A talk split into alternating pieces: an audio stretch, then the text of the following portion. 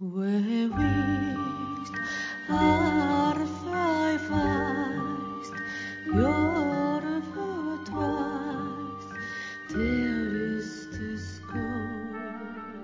ぼ日刊階段山猫便第43夜?今夜ご紹介するのは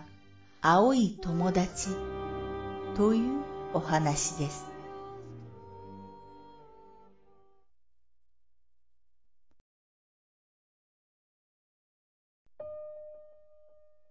私がまだ小さかった頃5、6歳の時の話です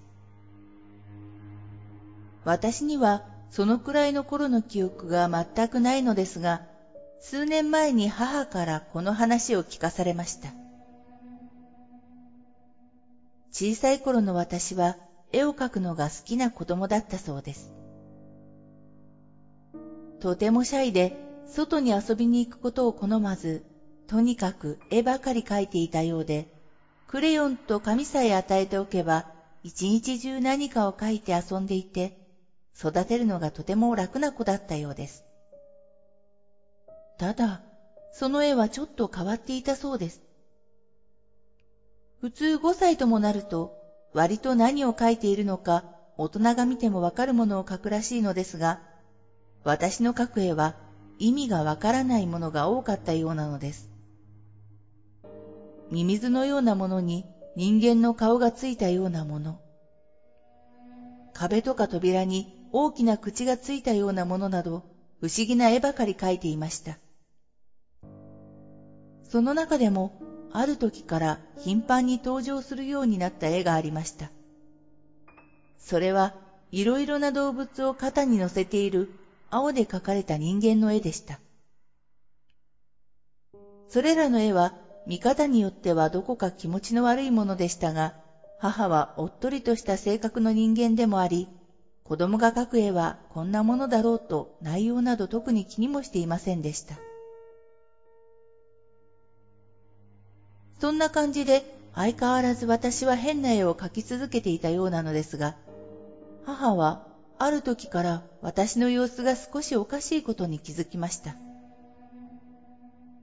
私は時折誰もいない空間に向かって話をするようになったそうです。その話している内容も今考えるとおかしいもので、あ、今日は猫。今日のはなんだかわからないな。そんなことを誰もいない空間に向かって話をしていたというのです。それでも当時の母は、きっと私は想像で遊んでいるんだろうと、やはり別段気にしていませんでした。ある日のこと、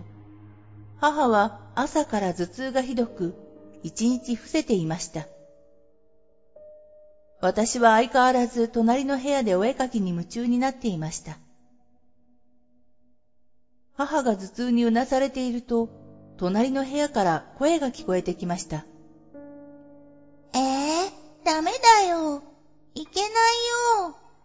また、いつものやつか、程度に思っていた母。でも、その時の会話はいつもと違っていました。な。んだか怖いもん。嫌だ、嫌だ。行きたくない。ママ、助けて。その声を聞いた母は、布団から飛び起き、隣の部屋のドアを開けました。そこに広がっていたのは、勝手知ったる我が家とはほど遠い、自分の目を疑いたくなるほどの恐ろしい光景でした。そこにいたのは、人間の形をした真っ青なもの。しかもそいつには顔が二つ。一つは人間の顔の形をした真っ青で表情のない顔。もう一つはとても奇妙な顔でいろいろなものに変化したそうです。獣のような顔、鳥のような顔、見たこともない顔なのかさえわからないようなもの。それが青い人間の顔の横でうねうねと変化しながら並んでいました。そして家の壁には穴のようなものが開いていて、そいつは私を抱えて壁に開いた穴へと移動しているところでした。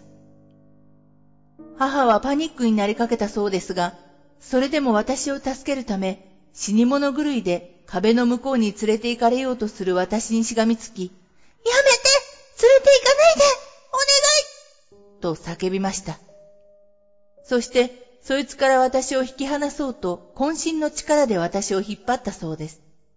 怖さと母に引っ張られる痛さで、ワンワンと泣く私。母は叫びながらすべての力を使って私を引っ張り出そうとするのですが、そいつはものすごい力で私を壁の向こうへと連れて行こうとしました。ドンドンドンとドアを叩く音が。母と私の叫び声が聞こえたのか、口々に何か言いながら、アパートの他の住人たちが私たちの部屋のドアを叩いたそうです。鍵がかかっていることに気づいた母。でも、私を掴んでいるので、ドアを開けることはできません。早く、助けてドアを破って入ってと叫びました。その母の声が聞こえたのか、ドアの向こうでガチャガチャとドアを開けようとしている住人たち。そうこうしているうちにも、青い人間に壁の穴へと引きずり込まれていく私。青い人間のあまりの力の強さに、完全に壁の穴の向こう、真っ暗な闇だったそうですが、そこに引きずり込まれたその時、ドンという音がして、アパートの部屋のドアが壊され、他の住人たちが部屋になだれ込んできたそうです。その時のドアが壊されたと同時に、穴と青い人間が消え、衝撃波のようなものに母は弾かれました。手にはしっかりと私を抱いていたので、とても安堵したそうです。母は助けに来てくれたアパートの住人たちに感謝しながら起きたことを話したそうですが、住人たちは母の話を理解できなかったようで、ただ首をひねるだけだったそうです。それから引っ越すまでは、近所でも母は変わり者として扱われていたそうです。あのことが起きた後、私に変化があったようです。あんなに好きだったお絵かきを一切しなくなり、外で友達と遊ぶ活発な子供になったそうなのです。確かに私は芸術的センスがないというか、絵を描くという行為自体がひどく億劫なものに思えてならない人間です。そんな私が絵が好きだったという話を母から聞いても、なんだか信じられないのです。それに、あんなにシャイだったのに、急に物おじせずに人と話したり、外で活発に遊び回るようになったことに、母はとても驚いたそうです。正直なことを言うと、この話を私は信じられず、きっと母は夢でも見ていたのだと思っています。本当にそんなことが起こるなんて、とても信じられないからです。でも、この話を母から聞いてから、もしかしたらあの穴に取り込まれた際に、元の私と今の私の何かが入れ替わってしまったのではないかと思うことがあります。もしそうだとしたら、元の私こそが私の両親の本当の子供？じゃあ、今の私って一体何なんだろうと考えてしまうのです。